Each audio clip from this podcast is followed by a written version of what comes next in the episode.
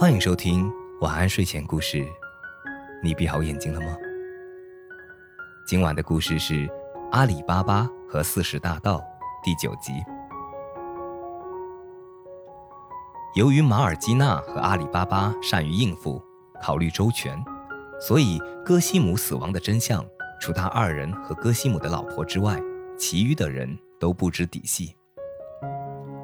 这一天，强盗们照例返回洞中，发现戈西姆的尸体已经不在洞中，而且洞中又少了许多金币，这使得他们非常诧异，不知所措。首领说：“这件事必须认真追查清楚，否则我们长年累月攒下来的积蓄就会被一点一点偷光。”匪徒们听了首领的话后。都感到此事不宜迟延，因为他们知道，除了被他们砍死的那个人知道开关洞门的暗语外，那个搬走尸首并盗窃金币的人也一定懂得这句暗语，所以必须当机立断地追究这事。只有把那人查出来，才能避免财物继续被盗。他们经过周密的计划，决定派一个机警的人伪装成外地商人，到城中大街小巷去活动。目的在于探清楚最近谁家死了人，住在什么地方，这样就能找到线索，也就能找到他们所要捉拿的人。让我进城去探听消息吧。一个匪徒自告奋勇地向首领要求说：“我会很快把情况打听清楚的。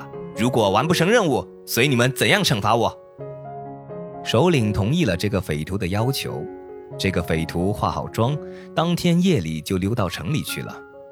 第二天清晨，他就开始了活动。见街上的铺子都关闭着，只是裁缝巴巴穆斯塔的铺子例外，他正在做针线活。